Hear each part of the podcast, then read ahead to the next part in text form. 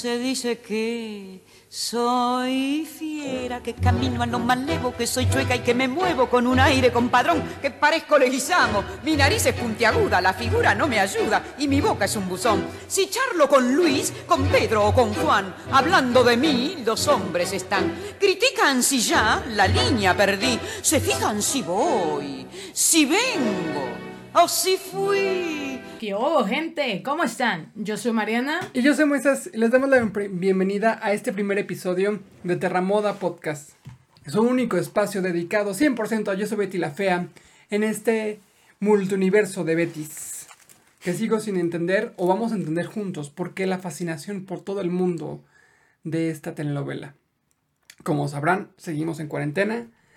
Y pues nada más que echarnos 300 capítulos de Netflix sobre Betty no suena tan mal. Vamos a empezar esta aventura juntos para encontrar el sentido de la vida de Betty y del amor hacia Armando. Queremos agradecerles por todos sus comentarios y su retroalimentación de nuestro piloto. Como habrán notado, estábamos un poco nerviosos, estábamos eh, ansiosos por compartir nuestra inexplicable pasión hacia Betty. Pero pues no tomamos mucha nota de todo lo que nos dijeron, corregimos algunos datos. Y pues aquí estamos de nuevo, banda. Echándole todas las ganas, triunfando por México. Justo como dice Moy, y además, esta cuarentena se va a extender, al menos en la Ciudad de México, y pues vamos a ver qué sale. Espero que les haya gustado mucho el piloto, el capítulo pasado. La verdad es que pensamos que iba a ser algo un poco más sencillo, pero no. Eh, eso de organizar las ideas y empezar a expresarlas es un poco... Y terminarlas y dejar de cantinflear y pues, como pudieron notar, nuestra química es única e inigualable. Pero entonces queremos transmitírselas y, y pues que juntos creamos esto. Ustedes nos pueden poner comentarios en nuestras nueve redes sociales, arroba Terramoda Podcast en todas. Y ahí poner, sugerirnos si quieren comentar, si quieren participar, si quieren compartírselo a su tía, a su primo, a su abuela. Todos son bienvenidos a este multiuniverso de Betis. Y pues una nueva noticia también es que en TV, TV Azteca, Azteca 7 para ser preciso, van a transmitir nuevamente la telenovela colombiana en horario estelar a las 9 y media de la noche. A partir de este primero de junio va a estar saliendo Betty la Fea. Para que obviamente dada nuestra gran inspiración y nuestro gran talento, nuestra capacidad de locución, fueron, fuimos el parteaguas para que otra vez Betty surgiera en esta sociedad mexicana. Así que pues si no tienen Netflix pueden escucharlo, pueden verlo en, en, Telepública y nosotros también estaremos aquí. Entonces todos únanse a este mundo. Azteca 7 nos patrocina. Por favor. Muy bien, y ya retomando eh, como tal que es Yo soy Betty la Fea, bueno, eh, la protagonista, lo dice el nombre, es Betty.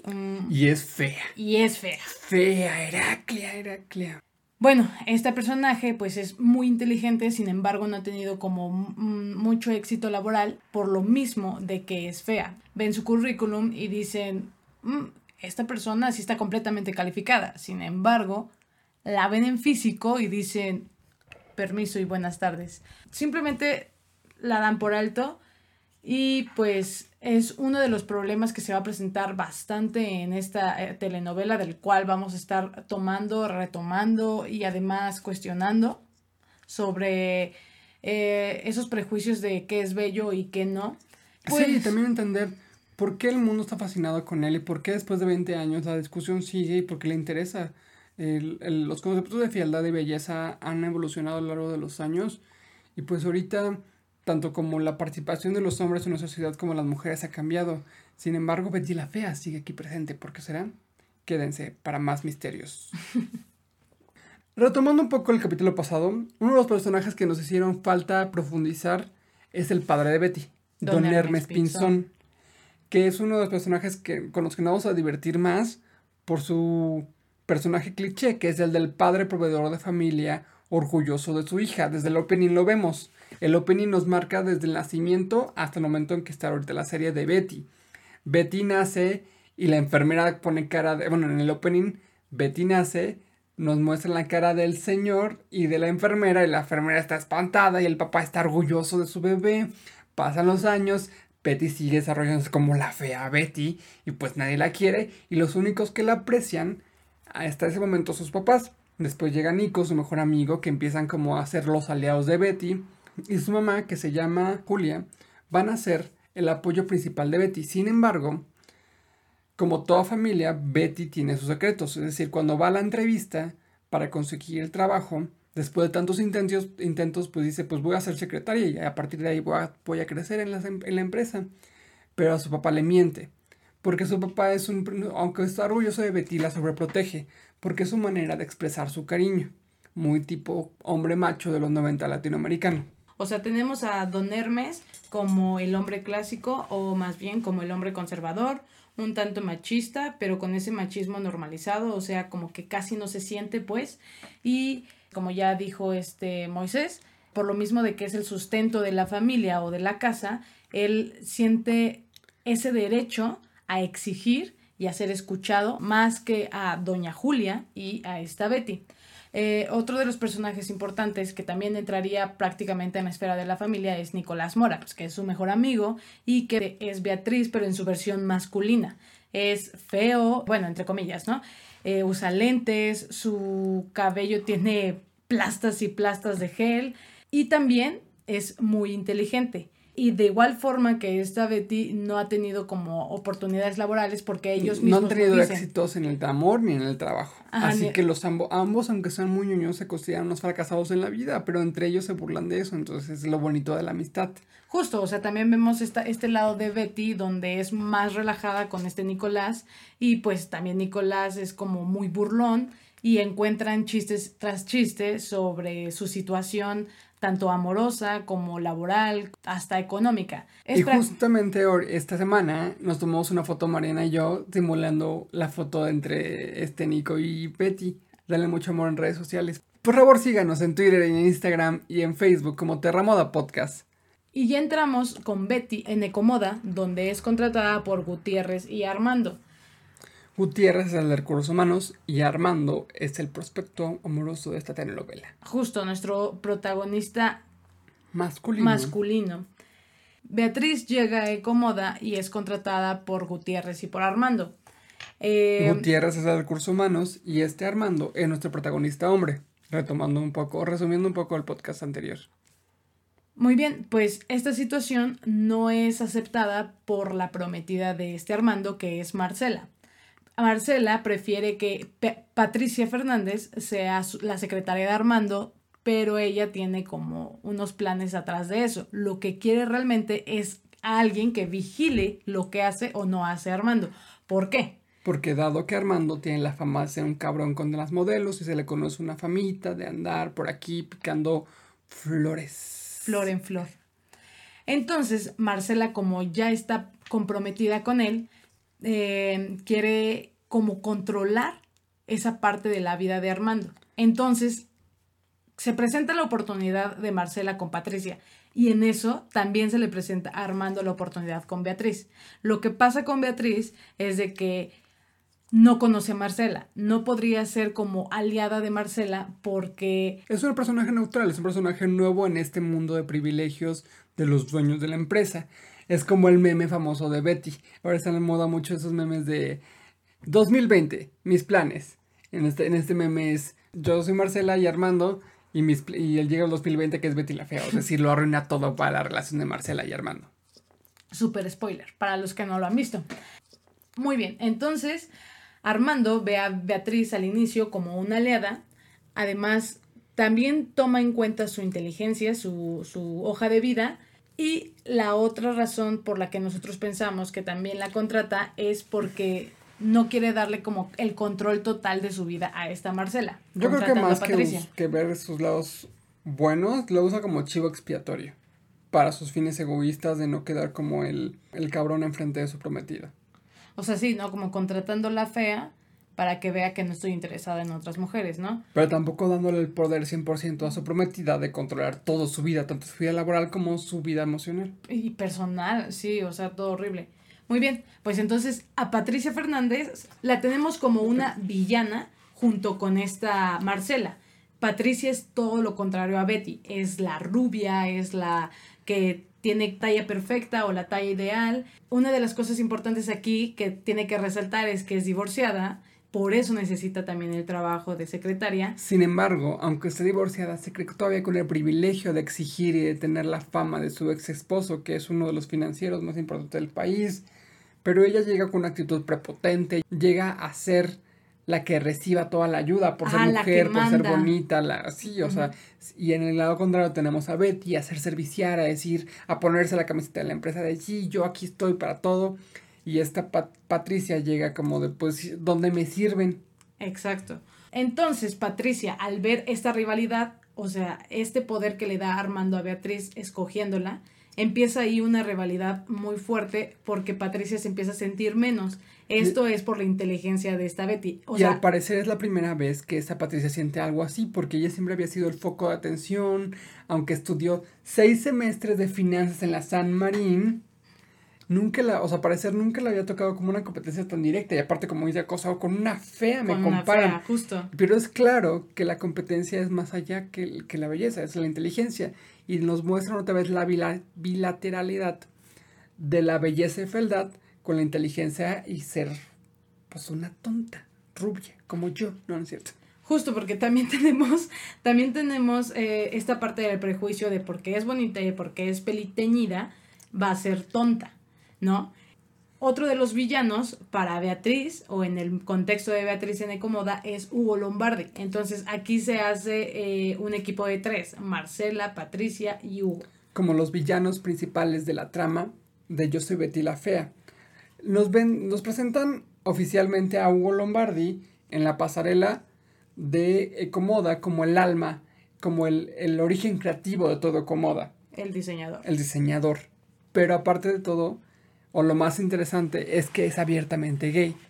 Y él no tiene como tapujo de decir o de negar su homosexualidad y está rodeado de, de modelos y de cuerpos, sin embargo su, su interés, o sea, su principal atención o su principal cualidad es su talento creativo para crear modelos. Él lo dice, yo no copio modelos de los europeos esos, esos diseños, sino yo, yo soy un artista que busca innovar en el mundo de la moda. En el, uno de los comentarios que recibimos del podcast pasado fue que yo había dicho de que Terra Ecomoda se dedicaba a manufacturera de textiles. No dije, o sea, sí dije eso, pero pues no, perdón, me equivoqué. Sí, no sé, sí, se... Se dedica a diseñar y a vender todo ese producto. Porque descubrimos, con ayuda del internet y otros comentarios, que resulta ser que Colombia es uno de los principales centros de moda de Latinoamérica. Si saben algo contrario, escríbanos.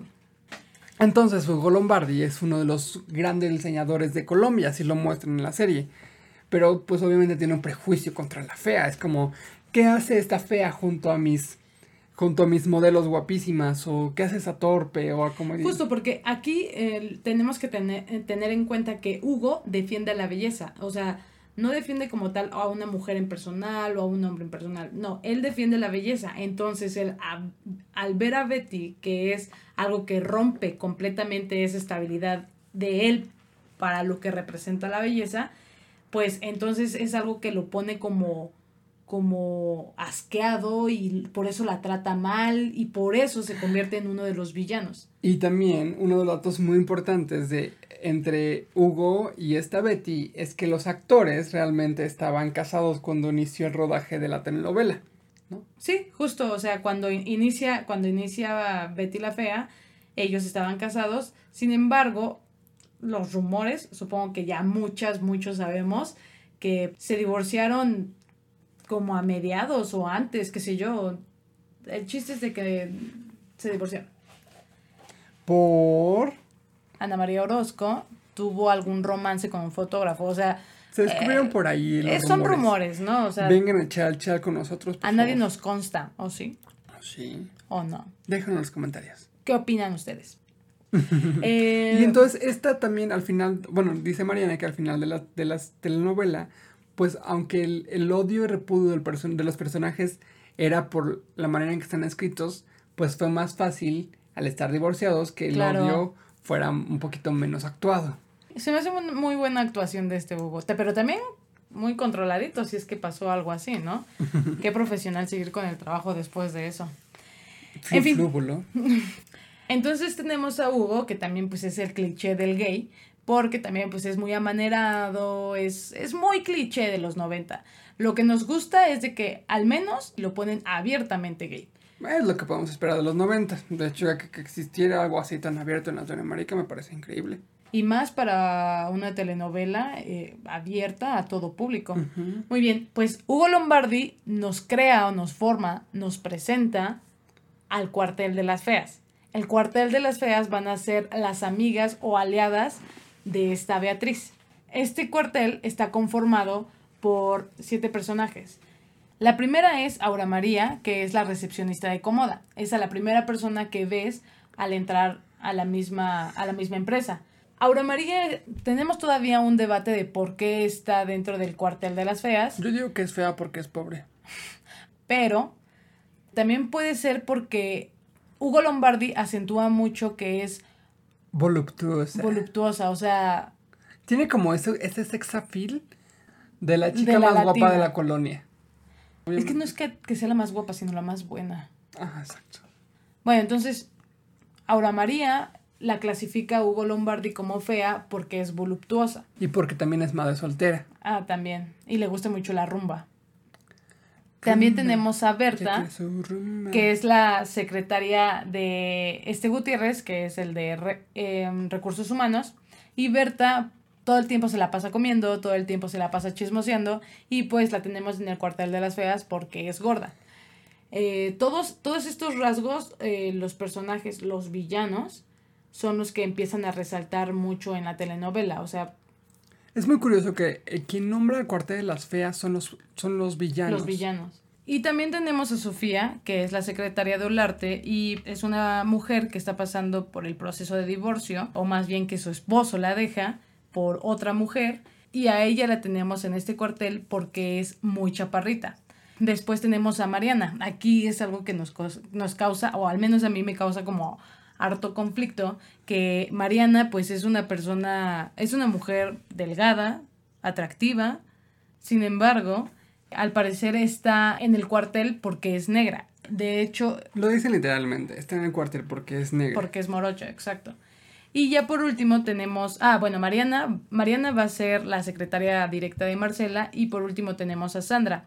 Sandra va a ser la secretaria de Mario Calderón y Mario Calderón es... Explica por qué la tiene como secretaria. Ajá, justo. Él dice por qué pertenece al cuartel de las feas. Porque es muy alta. Entonces, una mujer que es más alta que la estatura promedio de los hombres va a ser vista como una fea o... Mi opinión es que en varias de las, o sea, las actrices que están ahí son bastante atractivas. O sea, podrían pasar por modelos, o sea, por su altura, por su color hasta por su voluptuez pueden ser modelos. Pero lo que lo hacen, lo que hace que sean parte del cuartel de las feas es por los adjetivos que le dan sus villanos. Y es ahí cuando a pesar de que son excluidas del mundo de modelaje aún trabajando en ecomoda, ellas mismas se solidarizan entre ellas y se juntan como una hermandad. Todo el concepto de sororidad. Entre ellas se apoyan, comen juntas, se chismean. Entonces todo lo que le hace que la serie la hagan como un defecto de fealdad, ellas lo hacen como una virtud. Y viven con eso y siguen siendo personas que anhelan y sueñan. Es la parte bonita. Sin embargo, el primer contacto con Betty, con el cuartel, es que ellas la ignoran. Es hasta después que poco a poco la van incluyendo. Entonces, aunque son las aliadas de Betty al final de la serie, al final, bueno, durante toda la, durante toda la telenovela, su primera instancia sigue siendo como rechazarla. O sea, algo natural hasta cierto punto cuando llega una nueva persona a un, a un trabajo. Pero es rechazada no porque sea fea, sino... Sino porque es nueva. No, es rechazada porque Betty mete la pata en el desfile que hace Hugo Lombardi. Aquí lo que pasa es de que desde que Hugo ve a esta Betty en el primer capítulo, le prohíbe el paso justo donde él diseña. Entonces, Beatriz, por llevarle unos papeles a este Armando, justo cuando están abriendo el, el, desfile, ella sale, lo cual hace que todo prácticamente se arruine, o al menos para Hugo. Las del cuartel saben de esto y la rechazan por lo mismo, porque la ven como no la fea, sino como la torpe que va a perder su trabajo, justo el día que lo, que lo obtuvo. Por eso no se quieren hacer al inicio amigas de ella. Van a ser de las únicas personas que vamos a encontrar en la, en la telenovela que no van a rechazar a Beatriz por su físico. Y en este cuartel también entra Freddy Contreras, que va a ser el mensajero y va a ser el personaje que nos va a hacer reír, no solo a nosotros, sino también a las personas que, están trabajando con él. Y también eh, se nos olvidaba alguien que pertenece al cuartel de las feas, pero no porque sea fea, es esta Inesita. Inesita es la persona con mayor edad de las trabajadoras de ahí. Es la ayudante de Hugo Lombardi. Entonces, Hugo defiende a Inesita aunque sepa que se cuenta con el cuartel. Y ya por último tenemos a este Daniel Valencia, que es el hermano de Marcela, que sí va a ser un enemigo de Armando Directo. ¿Por qué? Porque la rivalidad que ellos manejan es de años atrás, desde que eran chavos, y es, cabe resaltar que este Daniel es hermano de Marcela. Entonces la rivalidad va más allá de competir la presidencia, sino como de quién es el más hombre del contexto de los hombres adinerados, quién es más exitoso, quién es quién tiene las mejores viejas, aunque este Daniel es más mamoncito. Sí, Daniel es todo un personaje, es de hecho mm, causa mucha controversia. A mí me eh, parece un mejor personaje desarrollado hasta la serie, hasta ahora, de lo que yo llevo viendo. Porque no entra en un cliché clásico de los 90. Por eso, aunque, aunque es el villano, a mí me gusta. Es que, es que no sabemos si entra en un cliché porque no conocíamos a alguien tan adinerado. Pero por eso es diferente, porque no lo conocemos. pero, por ejemplo, Armando es súper adinerado y Marcel igual. Pero forma parte del cliché. Bueno, sí, tienes razón. Entonces, hasta ahora les hemos presentado un pequeño resumen de todo el contexto de la telenovela y los personajes y se juntan en esto. Yo creo que una de las escenas más importantes que determinan el giro argumental de la telenovela son dos que pasan al mismo tiempo es cuando son Betty y Patricia son contratadas, Armando las junta y les da sus deberes a cada una. Entonces, por un lado, tenemos que al momento de ser contratadas ambas, empieza la comedia de situación. Es decir, que si una de las dos no estuviera dentro de la ecuación, no se hubiera sido lo mismo.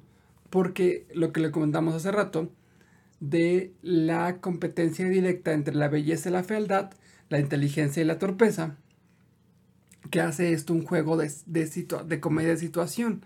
Una comedia de situación está reducida a espacios y a ciertos personajes. Aquí tenemos, como lo vemos desarrollando en nuestros dos capítulos, el contexto familiar, el contexto de la empresa y el contexto de los amigos, donde cada personaje es muy clásico de esos entornos. El papá eh, conservador, la mamá de hogar, el amigo ñoño, dentro de la empresa tenemos a todas las godines, mm. tenemos al, mensajero chistosón. Sí, al, que hace los bromas, ¿no? Ajá, exacto. Entonces, esta telenovela surge a partir de una comedia de situación dividida en tres partes que hemos podido localizar.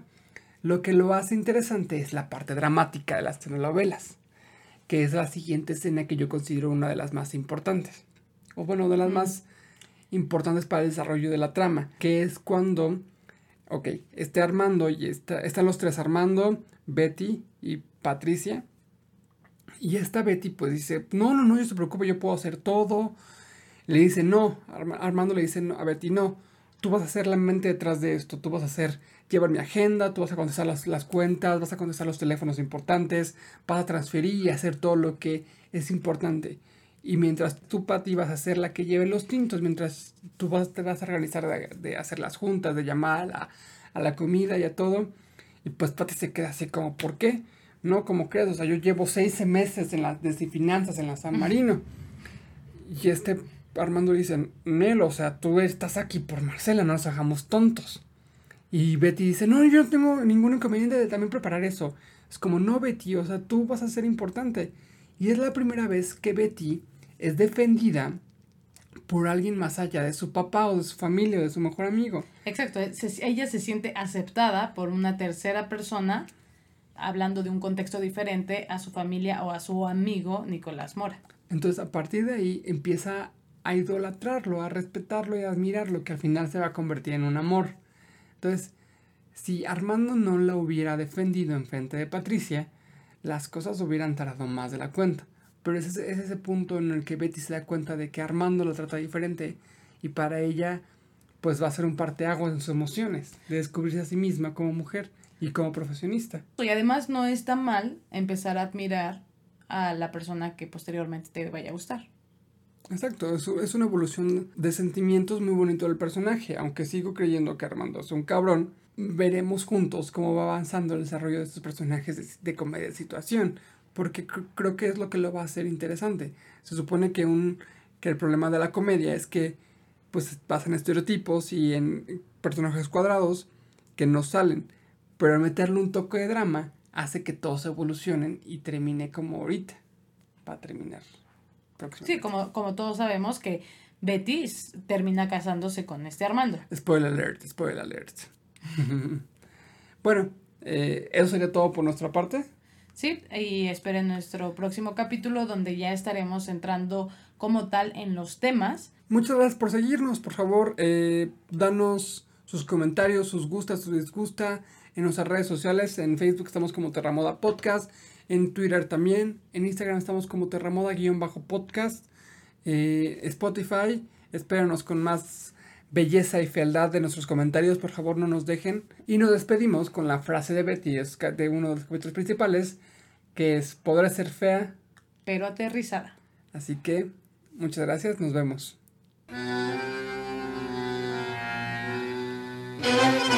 Yo soy así.